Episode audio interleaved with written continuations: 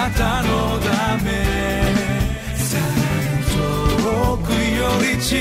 くへ。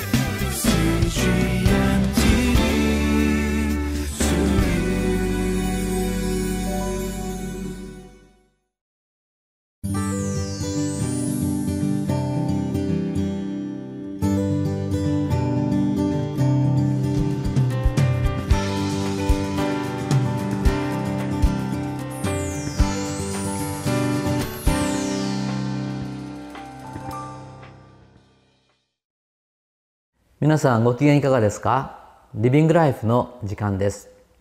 私は埼玉県にあります北本福音キリスト教会の牧師小西直也と申します。今日も皆さんと共にリビングライフのテキストを用いて御言葉の素晴らしさを共に味わいたいと思います。今日は8月13日の木曜日です。今日の聖書の箇所はエペソビトへの手紙の5章。22節から33節までです。今日のこのリビングライフのテキストのタイトルには夫婦の愛と従順はキリストと教会の奥義とあるんですね。この夫婦の関係もこれ奥深いんだなということを考えさせられます。このタイトルの意味も考えながらまた今日の御言葉を共に読んでいきましょう。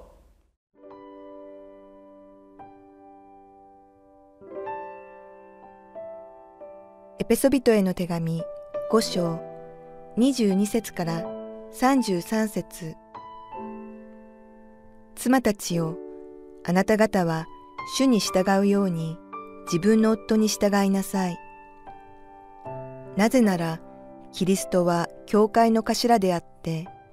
ご自身がその体の救い主であられるように、夫は妻の頭であるからです。教会がキリストに従うように、妻もすべてのことにおいて夫に従うべきです。夫たちよ、キリストが教会を愛し、教会のためにご自身を捧げられたように、あなた方も自分の妻を愛しなさい。キリストがそうされたのは、御言葉により、水の洗いをもって、教会を清めて聖なるものとするためであり、ご自身でシミやシワやそのようなものの何一つない、清く傷のないものとなった栄光の教会をご自分の前に立たせるためです。そのように夫も自分の妻を自分の体のように愛さなければなりません。自分の妻を愛する者は自分を愛しているのです。誰も自分の身を憎んだ者はいません。かえってこれを養い育てます。それはキリストが教会をそうされたのと同じです。私たちはキリストの体の部分だからです。それゆえ、人は父と母を離れ、その妻と結ばれ、二人は一体となる。この奥義は偉大です。私はキリストと教会とを指して言っているのです。それはそうとして、あなた方も、おのおの自分の妻を自分と同様に愛しなさい。妻もまた自分の夫を敬いなさい。今日の聖書の箇所はエペソビトへの手紙の5章の22節から33節までなんですけれども今日は、えー、サブタイトルが3つに分かれていますけれども最初は夫に従いなさい。次は妻を愛しなさい。そして3番目は夫婦は互いに敬いなさい。と書かれています。つまり夫婦関係のことがここで書かれているということですね。実はこのエピソビトの手紙は月曜日の箇所であるこの4章の25節以降ですね私たちの生活の具体的な生活のいろいろな関係の中でクリスチャンとしてどのように生きるのかということが書かれているわけなんですけれども今日の箇所では夫婦関係ですよね。その後引き続いて、えま、親子の関係であったりあるいは主人と奴隷の関係というのが述べられてくるんですけれどもこの基本的な姿勢というのはこれは昨日の箇所の最後のところに出てくるこの5章の21節の言葉なんですね。でそれは「キリストを恐れたとんで互いに従いなさい」という言葉なんですね。私たちはいろんな人間関係があるわけですけれども、まあ、その一つが夫婦関係これ非常に重要な関係ですけれどもしかしどのような関係にあっても私たちはいつも何をこの基準とするべきかというとキリストを恐れ尊んでそして互いに従い合うそういう生き方をするということだと思います。で、まあ、この箇所はよくあの結婚式でも読む箇所ですけれども、えー、妻に対する教えそして夫に対する教えというところですね。で妻に対してはこの夫に従いなさいとあります。まあ、従うというとなんかこう上下関係がなんか言われているような気がして、えー、まあ、嫌がることが多いと思うんですけれどもしかし妻が夫に従うということは決して妻が夫よりも低いというわけではありません。えー、これは聖書の別の箇所ですけどガラティア書というところにはパウロが書いてるんですけれどもキリストにあってはこのギリシャ人もユダヤ人の区別はないそして奴隷と自由人の区別もないそして男性と女性の区別もないキリストにあっては皆一つであるというふうに言ってるんですね。ですから神様の前においてはこの男性と女性の立場の上下はないんですけれども神様はこの家庭というものを非常に大切にしておられると思うんですね。そしてその家の中でのま秩序というかそれが本当に平和にいくためにそのま長として頭として夫が立てられてそしてその妻が与えられているわけですね。ですから、まあ、その頭である夫に、まあ、従いなさいとあるわけですけれども23節を読んでみますとこう書いてあります。なぜならキリストは教会の頭であってご自身がその体の救い主であられるように夫は妻の頭であるからです。これは神様がお決めになった、まあ、ご計画の中での秩序というんでしょうかそういうものなんですね。ですから神様はこのような関係でいくときに、まあ、家庭がやっぱり一番平和である、まあ、今いろいろ家庭の問題があるんですけれどもあの子供がいろいろ家庭内暴力とかということもありますよね。それを、まあ、一つの原因の中にやっぱりこの父親の権威というものがあまりにもこの家庭の中で、えー、低くなってしまって、え、ということがあるわけですね。今は全体的に学校の先生や警察官とかと昔は権威が認められていたところの権威が否定されていることが多いんですね。でもそれは決してプラスにならない。やっぱりその神様ご立てになったこの頭というものやっぱりこれ大切に考えなければいけないと思うんですね。ですからまあ妻に対しては教会がキリストに従うように妻も夫に従う姿勢を持ちましょうということなんです。でそれはでも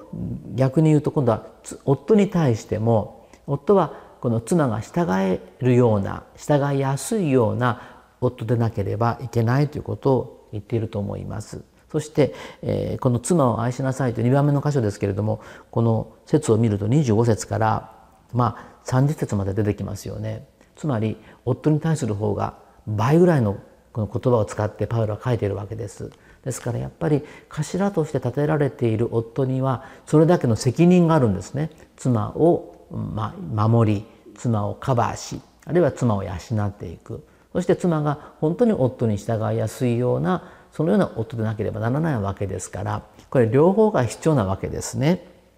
だからこの夫に対する教えとしては妻を愛しなさいということです。25節を読んでみますけれどもそこに「夫たちよキリストが教会を愛し教会のためにご自身を捧げられたようにあなた方も自分の妻を愛しなさい」これよく考えてみるとなかなか大変な命令だと思うんですよ。このキリストが教会を愛し教会のためにご自身を捧げられたようにですからね。口で愛するというのは簡単なんですけれどもだけどこのキリストが教会を愛したように愛しなさい。それはイエス様は教会のために全てのものを犠牲にされてるわけですよねですから私たちもまあ、特に夫である私もその一人ですけれどもどのようにこの妻を愛するのかっていうことをやはりそれはあの夫に対するその責任であると思うんですね。ですからやっぱりクリスチャンで特にクリスチャンの夫婦お互いにこの先ほど最初に読みましたけれどもお互いがキリストを恐れ尊んで互いに従い合うというそういう思いを持つことがすごく重要だと思うんですね。そしてこの結婚というのは、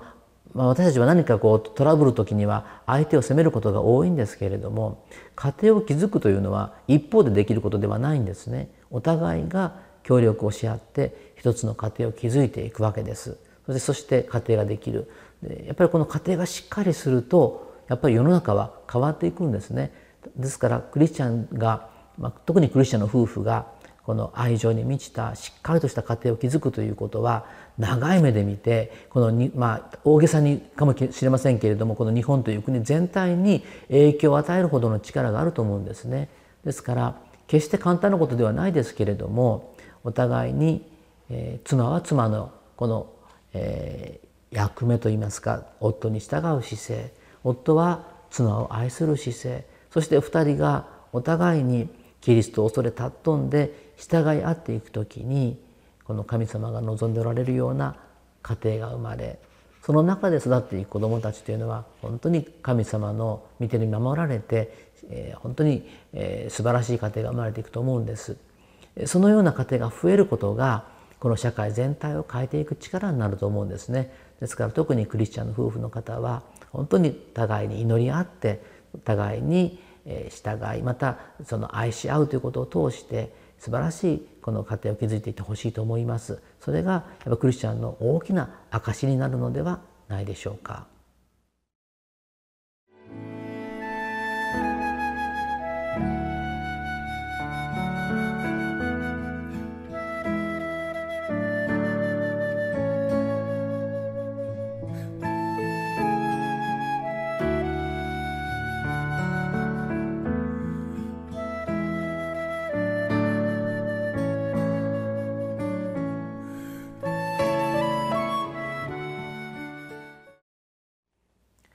今日の箇所では